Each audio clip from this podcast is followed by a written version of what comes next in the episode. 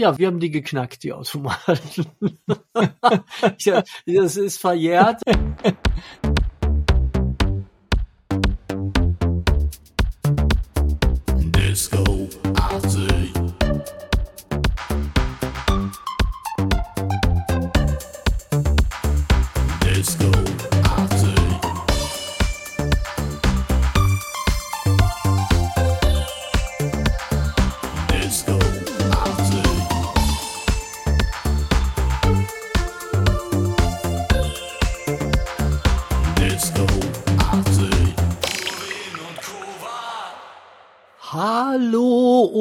herzlich willkommen zum besten Podcast der Welt. Auf jeden Fall über die 80er Jahre. Wir haben heute wieder ein Thema für euch. Thomas hat sich das so sehr gewünscht. ich habe es mir auch gewünscht. Und wir werden uns heute beschäftigen mit Computerspielen in den 80er Jahren. Ich denke, da gibt's das eine oder andere zu, zu erzählen, obwohl wir beide ja jetzt nicht die präestinierten Computer-Nerds sind, wie auch immer. Schauen wir mal, was wir da für schöne Sachen für euch aufdecken können. Und es geht nicht nur um Computerspiele, sondern zwangsläufig auch um Computer, weil zu einem gewissen Zeitpunkt in den 80er Jahren hat man diese Computerspiele eben auf Computern und nicht mehr auf Konsolen gespielt. Das heißt, das tun wir auch noch ein bisschen abfangen und äh, da ein bisschen was zu erzählen, was es dann auch in der Industrie für Folgen gehabt hatte. Wir starten aber erstmal, bevor wir loslegen und bevor wir zu den Lügen und Wahrheiten über Computerspiele kommen, mit ein bisschen Werbung. Christian, weißt du denn, wann das längste Konzert der Welt stattgefunden hat oder sogar noch stattfindet? Nein, weiß ich nicht. Nein, also, dann werde ich euch mal erhellen und dich auch. Das längste Konzert der Welt findet nämlich in Deutschland statt. Und zwar in Halberstadt in Sachsen-Anhalt. Und es wird ganze 639 Jahre lang dauern. Es hat am 5. September 2001 begonnen und es wird John Cage's Organ 2 As Slow as Possible aufgeführt und die nehmen das sehr, sehr wörtlich, weil es ist wirklich as slow as possible. Deswegen brauchen die auch 639 Jahre dafür. Ist da also so ein Orgelautomat und der nächste Klangwechsel, der findet statt am 5. Februar 2024. Also relativ bald, ne? Jetzt, wir nehmen hier im neuen Jahr auf. Ihr müsst euch also beeilen, noch schnell nach Halberstadt, damit ihr den nächsten Klangwechsel hören könnt. So spektakulär ist er nicht, ehrlich gesagt. Und man kann sich auch schon das sogenannte Final Ticket kaufen für den 4. September 2640 bis zum Konzertende. Falls ihr da zufällig Zeit habt, schaut mal vorbei. Link findet ihr in den Show Notes. Wenn euch das etwas zu weit weg ist, dann haben wir aber eine Alternative für euch, wie ihr auch bei einem Weltrekord dabei sein könnt. Und zwar beim größten 80er Jahre Festival der Welt am 23. März 24 auf Schalke. Und wer spielt da alles, Christian? Oh Mensch, da spielen sehr, sehr viele und sehr, sehr schöne Bands. Und zwar angefangen mit Spandau Ballet, also Tom Hadley, Sandra, Samantha Fox, Paul Young, Gazebo, Cutting Crew, Alphaville, ABC, dann kommt Holly Johnson von Frankie Goes to Hollywood, es kommt Boy George von Culture Club, moderiert wird das Ganze von Peter Illmann, den kennt er noch von Formel 1 und wir sind übrigens auch da und wir freuen uns, äh, euch an unserem Stand begrüßen zu dürfen. Genau, wir werden ein paar O-Töne einfangen und einfach schauen, wie uns das Ganze dort so gefällt. Also schaut vorbei bei 80er Live, es gibt noch Tickets. Ihr findet den Link da dazu auch wie immer bei uns in den Show Notes und wir sehen uns dann dort hoffentlich. Dann kommen wir zu den Lügen und Wahrheiten zu Computerspielen.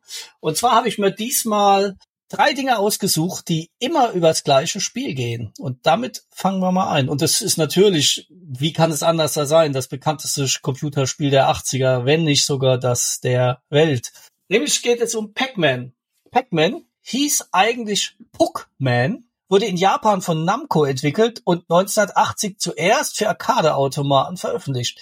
Und der Name, und darum geht's jetzt, hieß so, weil die Spielfigur wie ein Puck aussieht. Deswegen wollte man die Puckman nennen. Allerdings kam dann in der USA Bedenken, dass man den Namen Puckman auch abändern könnte auf Arcade-Automaten in Fuckman. Äh, deswegen wurde das Spiel in Pac-Man umbenannt. Also, stimmt diese Geschichte oder stimmt diese Geschichte nicht, dass Pac-Man eigentlich Puckman hätte heißen sollen? Und man kann sich leicht vorstellen, wie man aus diesem P ein F hätte machen können auf so einem Automaten.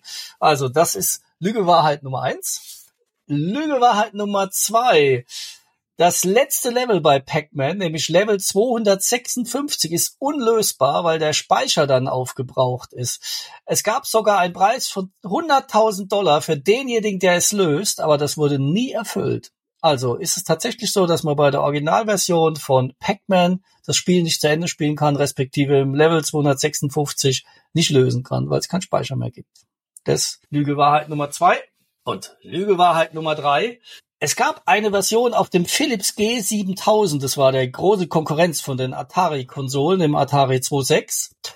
Äh, Der hieß in der USA, war das der Magnavox Odyssey 2. Da kommen wir später noch dazu, zu Odyssey und Magnavox. Und Philips hat die Firma aufgekauft. Soweit äh, ist das jetzt weder Lüge noch Wahrheit, sondern es stimmt so. Und die haben eine Version gehabt, die hieß Super Mampfer statt Pac-Man. Und die kam 1981 auf den Markt. Und zwar bevor diese Version, also Pac-Man, auf dem Atari 26 auf den Markt kam. Und deswegen musste Atari, weil Philips der Erste war, jahrzehntelang Lizenzen an Philips zahlen für Pac-Man. Ob es stimmt oder stimmt nicht. Ihr werdet erfahren am Schluss, welche Dead-Eye-Ringe über Pac-Man stimmen oder nicht. Ja. Hast du früher Pac-Man gespielt? Ja, natürlich. Deswegen weiß ich auch, ob das stimmt. Ich war ständig auf dem Level 256. Also ja, natürlich. ich war, ich, ich war da zu Hause quasi. Also ja, natürlich nicht. Also äh, natürlich habe ich Pac-Man gespielt, aber ich hatte nie glückliches Händchen bei diesem Spiel, muss ich tatsächlich sagen. Mhm. Und äh, das, ich finde es auch ein bisschen enervierend. Also das, weil das, das, äh, also das ist ja nicht so, dass bei anderen Computerspielen besonders viel mehr passiert, aber ich finde, hier passiert extrem wenig. Für die damalige Zeit war es natürlich schon ein spannendes Spiel. Ich weiß natürlich, dass ich es gespielt habe, aber ich glaube, ich habe es im Wesentlichen auf Arcade-Automaten gespielt, also wo man dann ihr Geld hat reinwerfen müssen, aber nicht so viel, weil ich war ja nur Arbeiterkind. Ich hatte da ja nicht wie die Berufssöhne Kohle, die ich da reinstecken konnte. Also deswegen war ich auch immer schlecht da drin. Und ich habe auch nie einen Atari 26 besessen oder einen Philips G7. Also ich vermute, wenn, dann habe ich das erste Mal auf dem C64 gespielt, den ich auch nicht besessen habe. Aber ein Freund von mir hatte den. Und bei ihm habe ich es dann wahrscheinlich gespielt erst. Worauf hast du das gespielt? Auch sehr, sehr viel auf Automaten. Ja. Also, wo man halt Geld bezahlen musste. Aber ich, wenn ein anderer Automat da gewesen wäre, hätte ich dann auch den anderen Automaten gewählt. Ich weiß, ja, sich zum Beispiel Frogger fand ich viel, viel cooler. Oder Donkey Mhm. Kong Junior fand ich Ja. auch viel, viel cooler. Ja. Donkey Kong Ja. selber fand ich auch sehr cool. Ja, es stimmt. Donkey Kong habe ich auch als auf dem Automaten gespielt. Das hat mich tatsächlich ein bisschen angefixt. War, äh, möglicherweise fand ich es dann doch spannender, eine Frau zu retten, als irgendwelche Punkte aufzufressen. Aber es war natürlich auch ein bisschen mehr Interaktion. Als Jump-and-Run-Spiel ist schon ein bisschen besser als das, was bei Pac-Man gab. Ja. Ja, fand ich auch, ja. Pac-Man kam ja dann schon etwas früher auf den Markt. Da waren wir, glaube ich, noch zu jung für, um da wirklich Kohle selber reinstecken zu können. Das fängt ja erst an, wenn du quasi Jugendlicher bist, dass du dir das leisten kannst. Und meine Eltern hätten natürlich niemals, niemals eine Mark in einen Spielautomaten geworfen, damit die Kinder spielen. Das war ja auch noch äh, verpönt. Ne? Das war ja quasi kurz vor der Glücksspielsucht, wenn du da gespielt Wann hast. genau ist Pac-Man erschienen? 1980. Ja. Es gab auch eine Brettspielversion von Pac-Man, die hieß Wacky Wit. Habe ich aber nie gespielt. Ist, glaube ich, auch ziemlich langweilig. ist das auch für eine scheiß Idee? Der Pac-Man Ja. nicht irgendwie als Brettspiel. Aber was natürlich wirklich sehr, sehr schön war, war äh, diese Spielautomaten-Version als praktisch als als Tisch, wo man sich gegenübersetzen konnte. Cocktail-Variante, ja. heißt das Cocktail-Variante? Ja, mhm. Cocktailgerät Ja, ist ich, das, also, ja. ich kenne das nur bei Space Invaders und da kann man Ja, genau. tatsächlich dann auch von beiden Seiten ballern. Das war dann. geil, ja. Ja, Das hat richtig Bock gemacht. ja. Das hat, das Mhm. hat echt Spaß gemacht. Hätte ich auch gerne, hätte ich auch, würde ich mir auch heute kaufen. Also als Tisch. zahlst du ein Vermögen dafür. Also ich Ja, habe im, ich im, im Berlin Museum für Kommunikation habe ich einen gesehen, da stand einer noch, Hm. aber da durfte man nicht drauf spielen, äh, nur zum Angucken. Ja, also die sind sehr, sehr rar. Ja, aber was gab's für Möglichkeiten, Computerspiele zu spielen, ohne Millionen von D-Mark auszugeben und in Sch Schlitze zu. Ich kann dir eine ganz kurze Ja. Alternative nennen. Und zwar haben wir in unserer damaligen Lieblingsgaststätte, die unten äh, vor den Toiletten einen kleinen Bereich hatte, wo Mhm. zwei Automaten standen, das äh, unter anderem ein Frogger und die andere Mhm. Seite weiß ich gar nicht mehr. Ich meine, es war ein Donkey Kong Junior, Mhm. bin aber nicht sicher. Und zwar, ja, wir haben die geknackt, die Automaten. das ist verjährt, also das ist, äh, ne, war auch noch nicht strafmündig zu diesem Zeitpunkt. Mhm. Aber wir haben Ablenkungsmanöver gestartet, dass niemand runterkam. Das war so war eine Treppe tiefer Ja. und äh, haben es dann tatsächlich von hinten geschafft, an den Bereich da hinzukommen, wo das Geld äh, landete ja. Ja. Mhm. Und äh, konnten dann das Geld direkt wieder entnehmen, um es neu wieder reinzuschmeißen. Ja, gut. Ist ja im Prinzip kein Schaden entstanden. ja, ja, es ist äh, natürlich, es ist, auch irgendwann aufgeflogen. Ja, logisch, Wir ja. haben auch Hausverbot bekommen. Ich bin dann erst 20 Jahre später wieder zurückgekehrt in diese Gaststätte. Ja. Als, als sicher und ge äh, ge äh, gewährleistet war, dass ich nicht wiedererkannt Ja. Aber gut, ich meine, da, da bist du in ganz netter Tradition. Steve Jobs, der spätere Apple-Chef, hat ja auch damit angefangen, dass er so kleine Boxen gebaut hat, mit denen er die Fernsprechanlage, die Telefone, die Münztelefone so manipulieren konnte, dass er umsonst telefonieren konnte. Mhm. Und wenn man Mhm. weiß, wie teuer ein Ferngespräch äh, in den 70er und 80er Jahren war, dann hat sich das schon gelohnt, ja. Ach, wir haben alles Mögliche ausprobiert. Es gibt auch immer äh, einen Knopf, wo man draufdrücken kann und wo man die Spiele dann hochschalten kann. Ja. Mhm. Indem man, also das geht natürlich nicht bis bei, bei allen Automaten natürlich Ja. auch verschieden, aber es gibt Automaten, wo das funktioniert, dass man durch den Geldrückgabeschlitz, also du nimmst irgendeine Münze Mhm. und du gehst an den Rückgabe, da wo das Geld wieder rauskommt, ja. wenn es Mhm. rauskommt. Und wenn du da das Geld wieder zurück hochschmeißt, ja, Mhm. dann äh, schaffst du es auch, wenn du das geschickt tust, dass ein Spiel äh, generiert wird auf Mhm. dem Dings, dass da praktisch ein, ein Spiel freigegeben wird. Und dann gab es bei uns äh, in dem in dem Ort, aus, aus, aus dem ich komme, äh, in Dortmund, gab es ein ein sehr sehr nobles Hotel und da haben wir uns dann wirklich liegend auf dem Boden an der Rezeption vorbeigeschlichen, weil wir durften da natürlich da gar Ja. nicht rein. Das war natürlich ab 18 und wir haben uns dann wirklich irgendwie, wir sind über den Boden gerobbt und Mhm. an der an der an der Rezeption vorbei und dann die Treppe runter, wo unten dann die hatten so ein kleines Spiel, das Mhm. war, war der Himmel für uns. Also da waren auch mehrere Spiele und die hatten auch so ein äh, Automat, äh, wo man Eishockey spielen kann. Da hast du die Mhm. Hand in so einem Teil drin und, und schießt Mhm. dann Pucks hin und her. Und äh, das hat auch richtig Bock gemacht. Mhm. Ja, so habe ich meine Jugend dann kriminell verbracht. Und wir sind anderen Leuten auf den Sack gegangen. Ja, schön. Mhm. Also ich muss zu meiner Schande gestehen, dass ich immer jedes Spiel bezahlt habe. Aber ich, ich hatte auch nicht so diesen extremen Drang, äh, da zu spielen. Und es kam hinzu, dass dann ja schon, also bei uns war es einer in der Klasse, der hatte sehr früh einen C64 und dann haben sich halt alle bei dem getroffen. Der war eigentlich total unbeliebt. Wir haben den auch immer gemobbt gehabt. Das tut mir heute noch leid, dass wir den immer gemobbt gehabt haben. Und kaum hatte der einen C64, waren alle bei ihm und haben Olympic Games gespielt. Oh ja. Und er war dann natürlich der Held, weil er das gut konnte. Ich war natürlich voll die Gurke. Ich war sonst im Sport immer gut, aber da natürlich nicht. Ja, und dann haben alle immer bei ihm gespielt, bis der Nächste dann einen C64 hatte und so. Und dann irgendwann hatte auch mein bester Kumpel, der Axel, einen C64 und dann habe ich immer bei dem gespielt, ihm zusammen. Das Ja. waren auch Zeiten, ne? Ja. Also Olympic Games ist, glaube ich, ne, das Spiel, was eigentlich äh, von einer Firma entwickelt wurde, die Joysticks herstellen, weil du musst dir einmal in der Woche einen neuen Joystick kaufen, Stimmt, ja, das war äh, mit dem, dem, dem Ding da immer rumwackeln. Die waren, die waren ständig waren die im Arsch. Und da konntest du den besten Joystick der Welt irgendwie, das würde. Ja.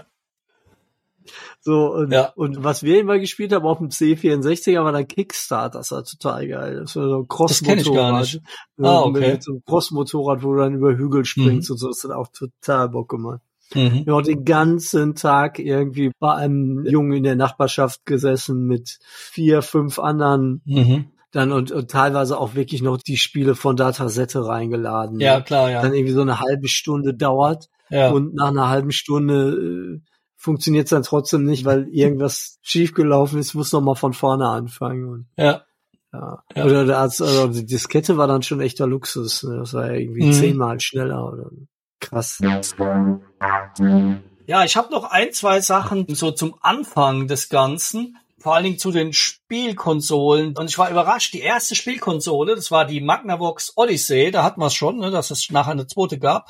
Und die kam in den USA schon 1972 auf den Markt und in Deutschland 73. Und die war also die allererste, das war noch ein ganz einfaches Spiel, da gab es eben auch Pong drauf, also diese Tennis-Adaption. Und schon 78 kam dann der Philips Videopack G7000 auf den Markt, der in den USA als Odyssey 2 verkauft worden ist. Ähm, Ein guter Freund von mir, der René, den haben wir auch schon ein paar Mal gehört im Podcast, äh, mein Bandkollege, der hatte einen G7000 auch. Und dann haben wir immer bei dem gespielt, Revolverheld. Äh, Für den Atari hat's Geld auch da nicht gereicht, auch Arbeiterfamilie.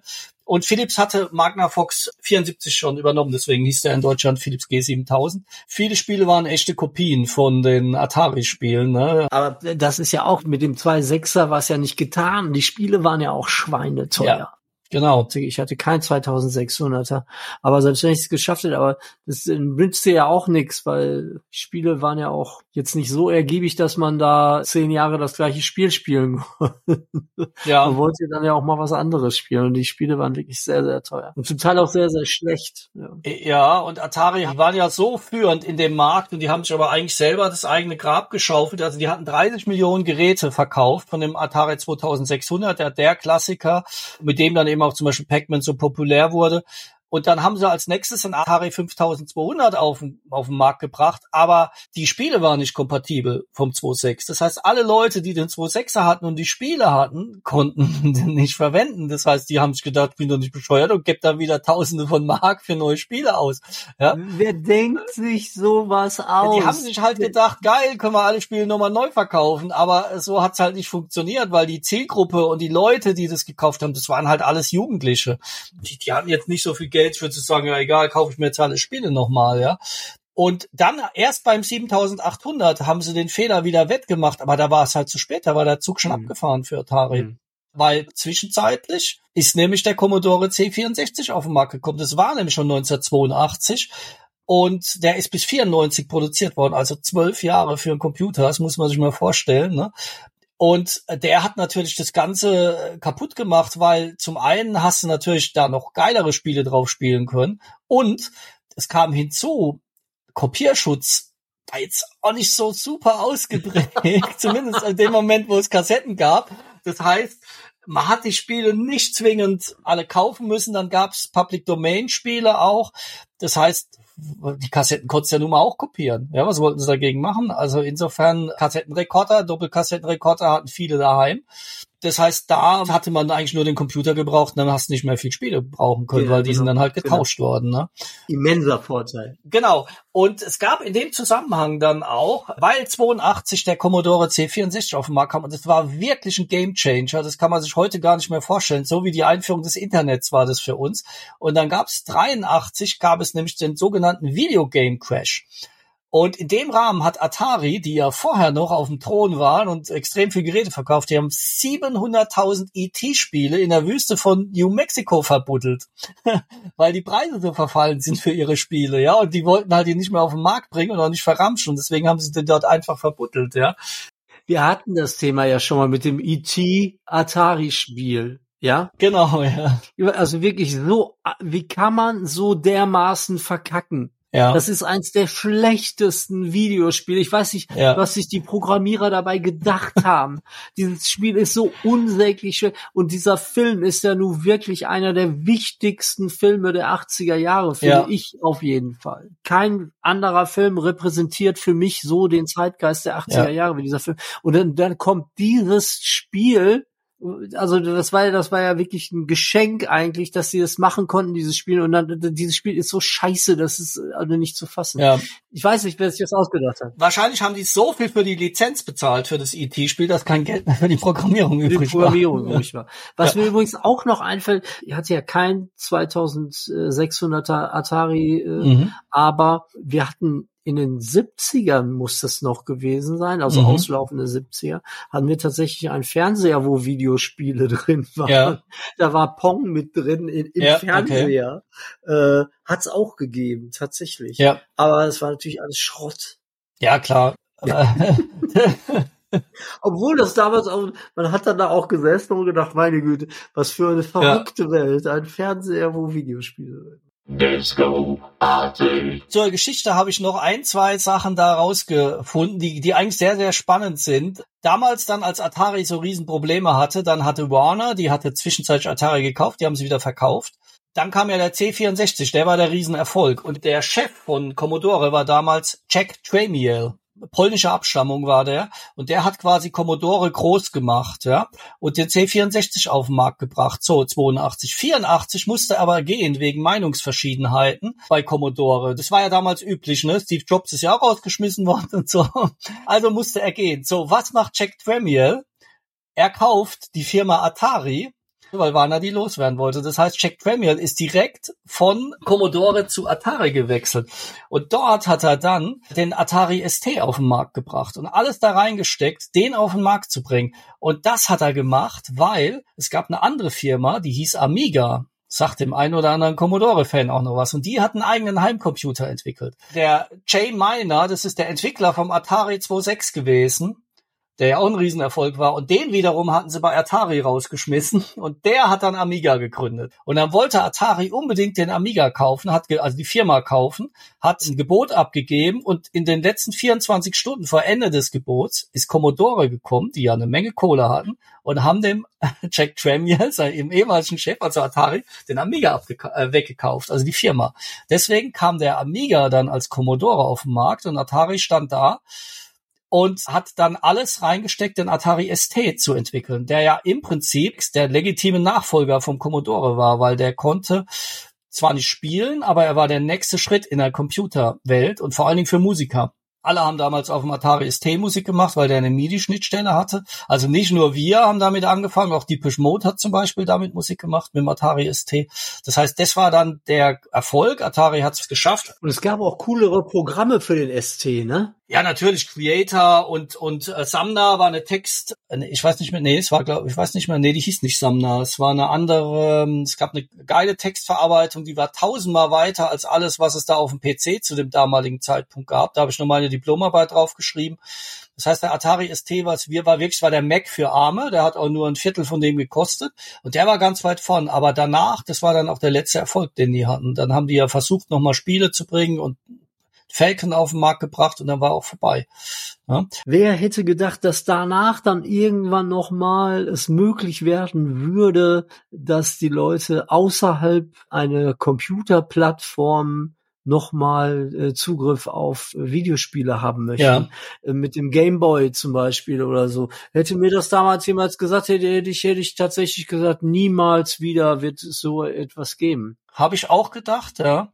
Aber das war schon in den 80ern ist in den Japan die NES auf den Markt gekommen, die Spielkonsole, die Nintendo's Entertainment System und das war dort schon ein großer Erfolg und da hätte man und deswegen hat Atari auch keinen Fuß mehr auf den Boden gebracht, weil die Leute, die gesagt haben, nee, brauche keinen Computer oder die die Einfachheit von diesen Konsolen haben wollten, die haben das nämlich weiterhin genutzt und ja heute redet jeder nur noch von der Xbox und der PlayStation und ich weiß nicht, ob es Hm. noch viele Leute gibt, die überhaupt auf dem PC spielen.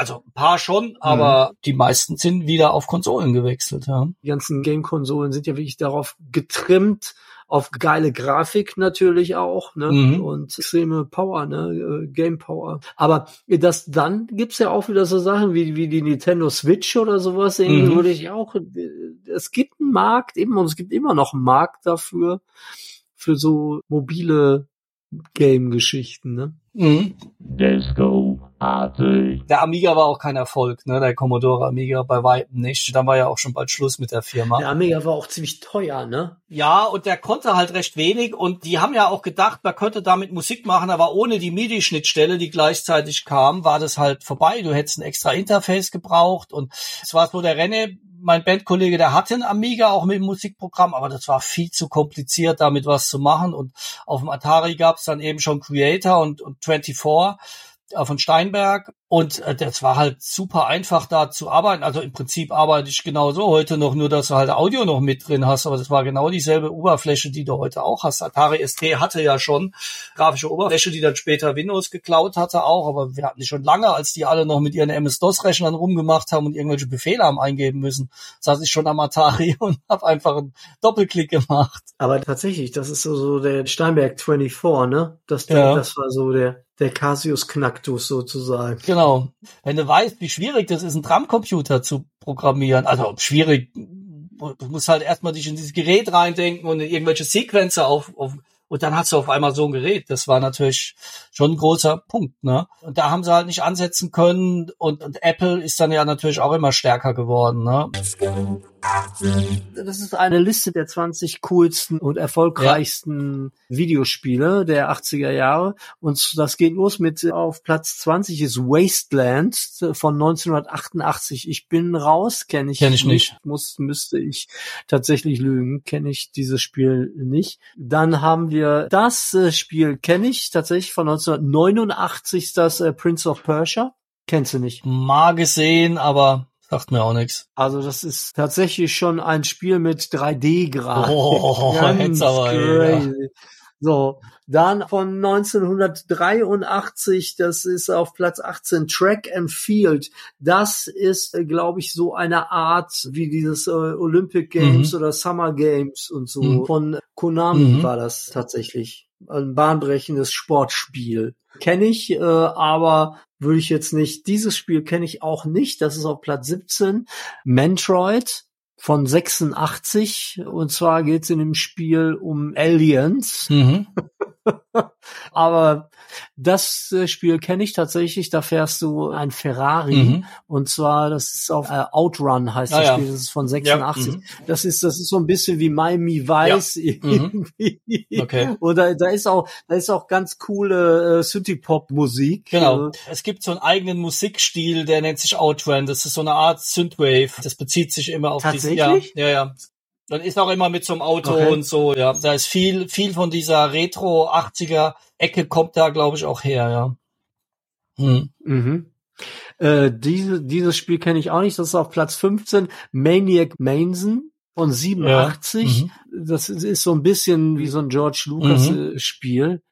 Aber sagt mir persönlich nichts. Dieses Spiel habe ich tatsächlich geliebt und auch sehr, sehr viel gespielt. Galaga auf Platz 14. Das ist so ein bisschen wie Space Invaders, aber ein bisschen, äh, eigentlich ist ein bisschen moderner, Mhm. weil die, die kommen dann auch runter und drehen sich so. Das, die sind so ein bisschen wie, eher wie Vögel. Oben und Galaga ist ist ein bisschen dynamischer als Space Invaders und du kannst ein bisschen bisschen schneller feuern auch Mhm. und so. Das ist echt ein cooles, echt sehr sehr cooles Spiel.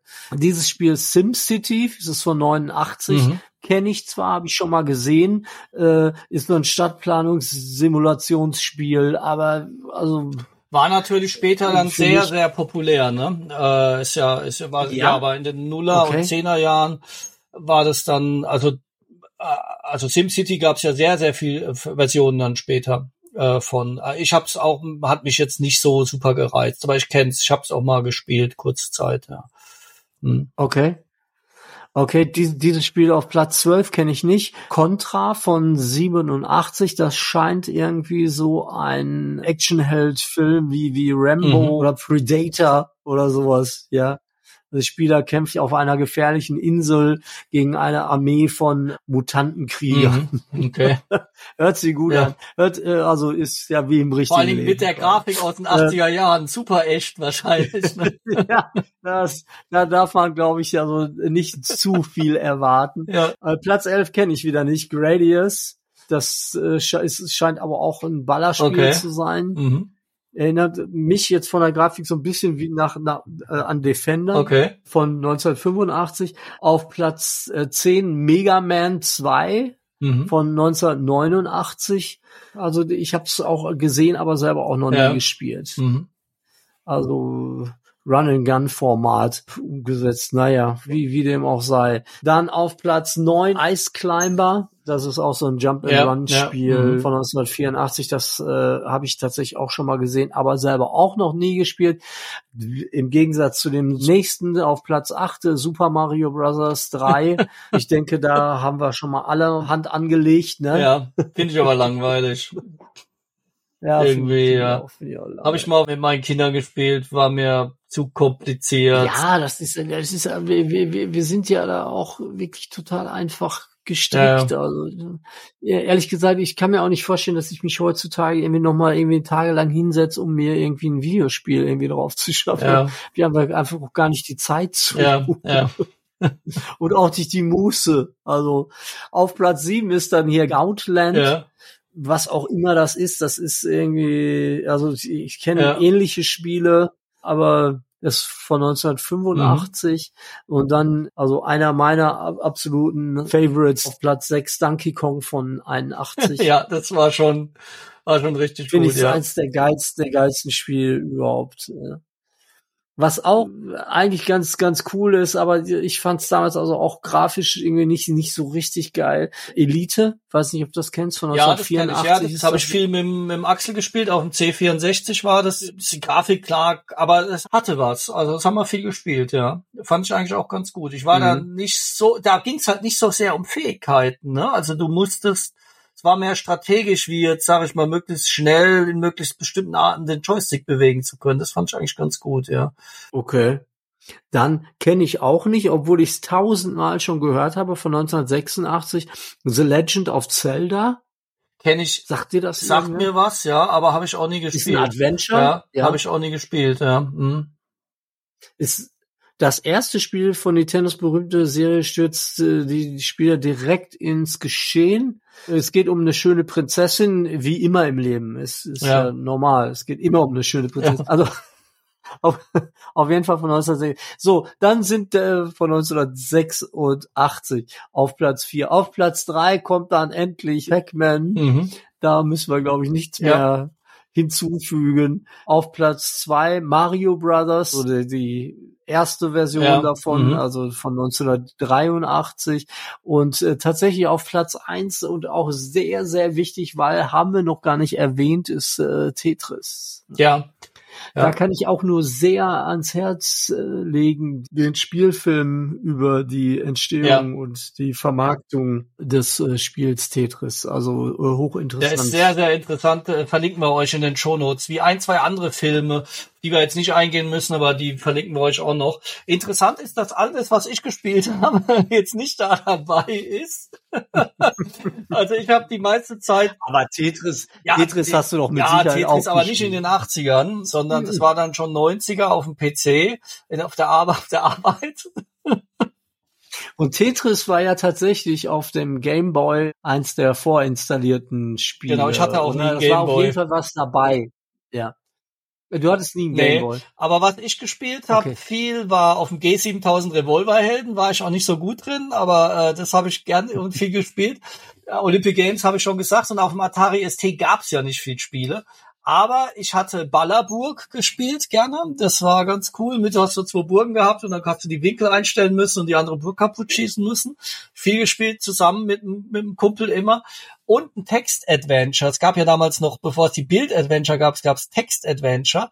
Und ich habe leider nicht mehr rausfinden können, wie das hieß. In meiner Erinnerung hieß das Husks, aber ich habe nichts dazu im Internet gefunden. Und ich weiß, dass ich da wirklich lange dran gehockt habe. Du hast dann immer Texteingaben gemacht und dann hat er dir gesagt, was jetzt passiert. Und habe sogar den Programmierer mal angerufen, weil ich kurz vorm Schluss war und nicht weiterkam. Alter Fanboy. Und dann hat er mir den Tipp gegeben, aber mit dem kam ich dann gerade mal einen Prompt weiter, also eine Eingabe weiter, aber immer noch nicht bis zum Schluss. Und wenn ich ihn dann nochmal angerufen habe, hat er sich nicht mehr gemeldet. Er hat anscheinend gedacht, äh, lass mich in Ruhe. Weil er, weil er gedacht hat, dass du verdammter Psychopath bist. Ja, wahrscheinlich, ja. Und das war so frustrierend, dass ich das Spiel nicht geschafft habe, fertig zu machen, dass ich dann auch überhaupt keinen Bock mehr hatte, Computer zu spielen, eine lange, lange, lange Zeit.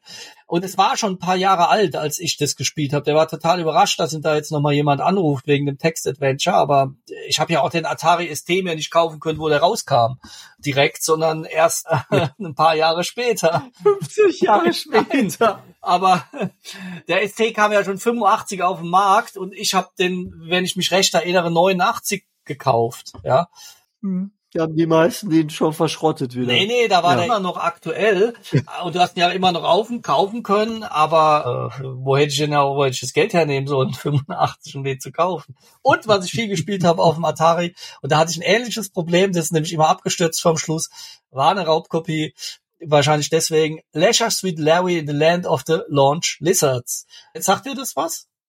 Nein. Nix, du kennst nicht. Leisure. Suit Larry, das war so ein Adventure von Nein. diesem Mann, der Jungfrau ist und unbedingt Frauen in die Kiste kriegen will und, und dann so ein Adventure machen muss, um, um Frauen kennenzulernen. Und am Schluss von dem Spiel ist er dann irgendwann mit einer in so einem Whirlpool und die ist dann oben ohne. Das war quasi so die Belohnung nach, weiß ich nicht, zwölf Stunden Spiel. Hast du dann so eine, so eine Pixelgrafik gesehen, wo sie oben ohne war. So ein bisschen zotig vom Humor, aber war sehr lustig. Also du hast dann Sachen eingegeben und dann hat er geantwortet auf dich und war sehr, recht unterhaltsam. Und für die damalige Zeit war auch ein großer Erfolg. Ich wundere mich, dass es da bei den Spielen nicht dabei ist. Und Da gab es dann auch acht Teile davon irgendwie. War ganz, gab es auch mal auch einen Relaunch vor zehn Jahren. Habe ich noch nie gehört. Und das habe ich damals dann schon recht viel gespielt. Würde man heute wahrscheinlich total furchtbar finden. Also nicht nur wegen der Grafik, auch wegen dem Humor. Disco Party. Also ich finde, was auf jeden Fall hier an dieser Stelle auch nochmal erwähnt werden muss, sind die ganzen Spiele, die man spielen kann, die durchaus einen, einen digitalen oder nicht digitalen Hintergrund haben und dennoch sehr, sehr viel Freude bereiten, wie zum Beispiel Flipper, Ja, die ja auch äh, eine Menge Elektronik Ja. äh, äh, beinhalten und äh, so mehr wir, äh, umso mehr wir richtig Richtung 90er Jahre kommen, umso mehr Elektronik wurde dann halt auch verbaut, ne? ja. Oder kannst du dich erinnern, Tontauben schießen mit, mit, mit so einer riesen Leinwand. Ja. Wir waren ja letztens noch gemeinsam ähm, in der Stadt äh, Bristol. Ja. Da gibt's ja auch tatsächlich so auf Seebrücken installierte Richtung Meer rausgehende Spielbuden. Ja. Erinnerst du dich an diesen Genau, unglaublichen Geräuschlevel, der da, der da herrschte? Das, das Unglaublich. war der Hammer, ja. Ja, das hat mich auch nie so fasziniert. Es war dann aber schon so, immer wenn Prüfungen waren, dann habe ich meine Disketten meinem Schulkumpel gegeben, damit ich nicht spielen konnte. Weil eigentlich habe ich gar nie gern Computer gespielt, aber ausgerechnet wenn Prüfungen waren, dann machst du ja alles, ne? Nur um nicht lernen zu müssen. Und dann äh, hatte ich da immer so Phasen, wo ich viel gespielt habe und deswegen habe ich ihm dann die Disketten gegeben und dann konnte er nicht spielen. Ja, und wenn die Prüfungen vorbei waren, hat er sie mir wiedergegeben und dann Wie nennt man das? Prokrastination oder wie nennt Proaktives Handeln nennt man es. Ja, und ich meine, auf dem Atari ST brauchen wir uns nichts vormachen, da gab's keine richtig geilen Spiele. Risiko habe ich da noch gern gespielt auf dem Oh Atari ST. ja, oh Ähm, ja, das, das, das wäre ja, Ja. nochmal, das wäre nochmal ein Ja. äh, extra Thema. Brettspiele, also quasi. Und, äh, ich gehe davon aus, dass du, dass du das nicht digital gespielt hast. Doch, doch, doch. Ich habe es natürlich Digital. früher als Brettspiel gespielt, aber dann auch digital gegen den Computer, ja.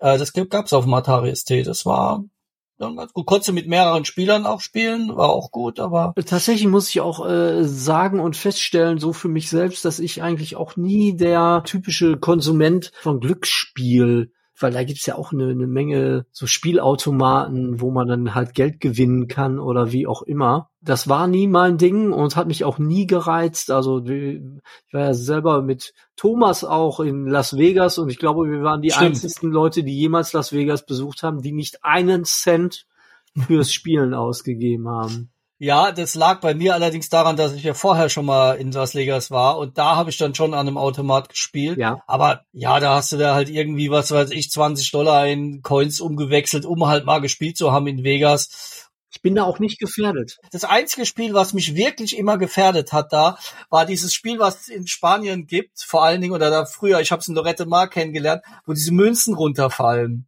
Wo du Münzen oben reinwirfst und dann ist da so ein Schieber, der die, der, der die Ah. runterwirft. Das Ah, war das okay. einzige Spiel. Da, da, äh, da habe Das ich ist- dann doch schon einiges so- versenkt. Mehr, mehr so ein physikalisches Spiel.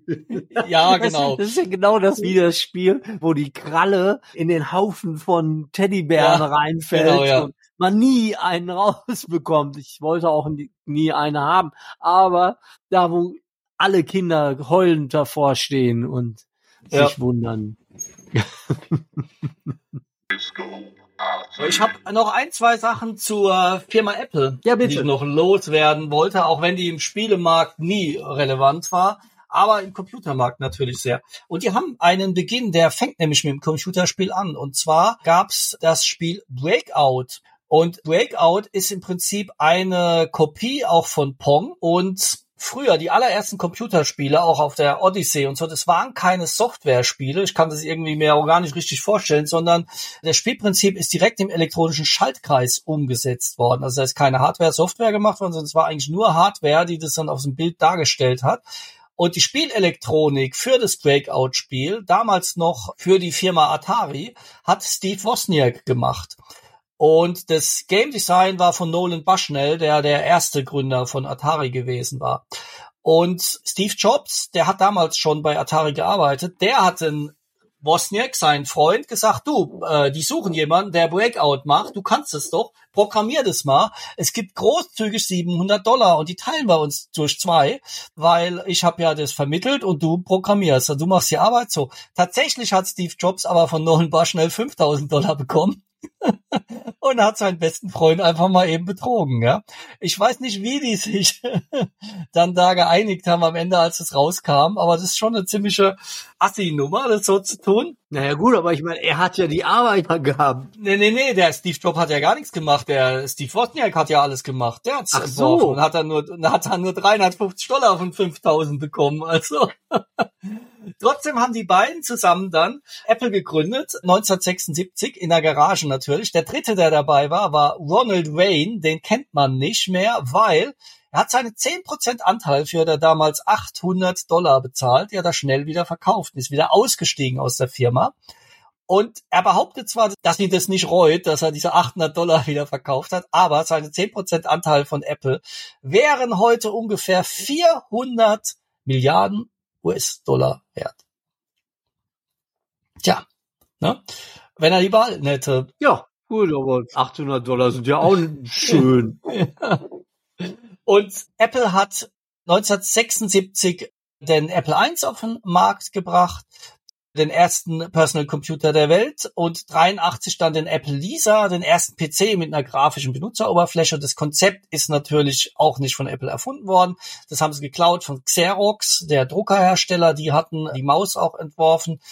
Und der Steve Jobs hat es gesehen und hat es dann quasi die Idee mal eben äh, rübergenommen. Ja. Genau. Und Lisa war aber kein Erfolg, der Apple-Rechner 83 und 84 kam dann der Macintosh und der war dann Erfolg und 85 haben sie dann auch einen Steve Jobs rausgeschmissen, der dann aber 96 wieder kam und der Rest ist Geschichte dann, was Apple angeht. Ja. Verrückt. Damals schon verrückt. Ich glaube, wir haben's und könnten dazu übergehen, die Lügen und Wahrheiten uns nochmal anzuhören. Oh ja. Also, ich wiederhole nochmal. Hieß, hätte Pac-Man eigentlich Puckman heißen sollen, wurde aber aus wegen Bedenken der USA, da man könnte das in Fuckman umbenennen, geändert. Ist das letzte Level 256 von Pac-Man unlösbar und hat tatsächlich Atari Lizenzen für Pac-Man an Philips zahlen müssen, weil der Super Mampfer erst rauskam als der Pac-Man auf dem Atari 26. Was meinst du? Ich glaube, dass das mit dem mit der Fuckmann-Geschichte stimmt. Ja. Und was stimmt noch? Und ich glaube, dass das letzte stimmt auch, dass die Lizenzen bezahlt werden müssen. Das letzte stimmt auch, meinst du? Okay, dann löse ich mal auf. Es stimmt tatsächlich, dass Pac-Man eigentlich Puck-Man hätte heißen sollen. Das Ding sieht ja auch aus wie ein Puck. Ja, und im Japanischen hat Puck auch, dieser Schriftsatz, auch nochmal eine besondere Bedeutung. Und die Amerikaner haben gesagt, nee, es geht nicht. Da sagt macht jeder Fuckman draus. Und deswegen hieß das Spiel dann Pac-Man. Ich habe mich auch immer gewundert, warum das so heißt, dass ein Pack sein soll. So hat man es genannt. Also das stimmt. Dann ist es tatsächlich aber so, dass der Level 256 auf dem Pac-Man, also auf dem Arcade-Game, wirklich unlösbar ist, weil der Speicher aufgebraucht ist und du nicht genügend Spielfiguren mehr darstellen kannst, dass du dieses Level beenden könntest. Ach. Und es gibt also nur ein Perfect Game, was bis zu dem Level 256 geht mit der maximalen Punktzahl. Das ist auch ein paar Mal gespielt worden aber du kommst nicht über den Level hinaus. 256, wenn man was vom Computer weiß, weiß man ja auch irgendwie, okay, ist eine Zahl, wo es dann irgendwie dem Ende zugeht, ne? Mit dem Speicher war ja immer 256, 512 und den ganzen Kram, 1024 kennt man ja von den Speichermöglichkeiten. Das heißt, das stimmt. Das heißt, es stimmt nicht, dass Atari an Philips hat Lizenz zahlen müssen, sondern die Geschichte war tatsächlich so, der Super Mampha kam auf dem Philips G7000 raus, auf dem Magnavox Odyssey, tatsächlich vom Atari 2600, aber sie durfte nicht verwendet werden. Atari hat die Rechte ja daran besessen, die hatten ja schon diese Arcade-Automaten für Pac-Man und haben dann gerichtlich auch verboten, dass auf dem Philips diese Super Mampha-Version weiterverkauft wird.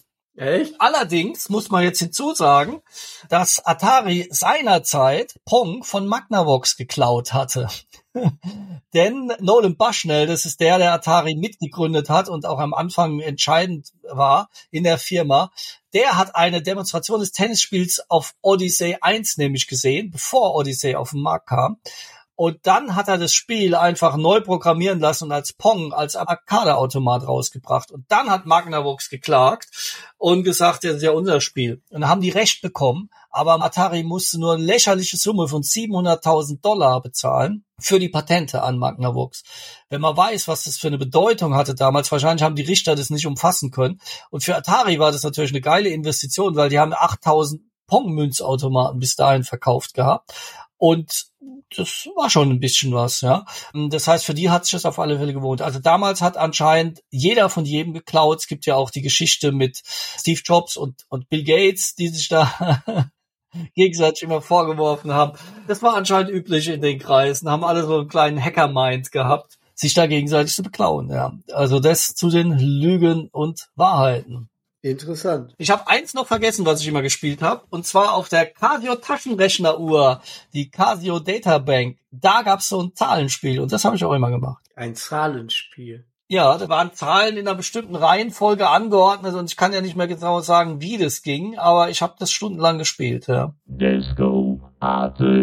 Das war's also, was wir euch zu Computerspielen und Computer haben erzählen können. Wie ihr merkt, sind wir nicht die riesigen Game-Nerds, aber wir haben das halt so als ganz normale User auch so ein bisschen mitbekommen und da unsere Erfahrungen so ein bisschen erzählt das nächste Thema, was wir dann wieder mit euch behandeln wollen, da kennen wir uns allerdings wieder recht gut aus. Ihr wahrscheinlich auch. Wir wollen nämlich von euch wissen, was ist denn eure beste B-Seite der 80er Jahre? Heute in Spotify kennt das ja keiner mehr, aber früher gab es ja eine Platte, also eine LP, und die hatte zwei Seiten.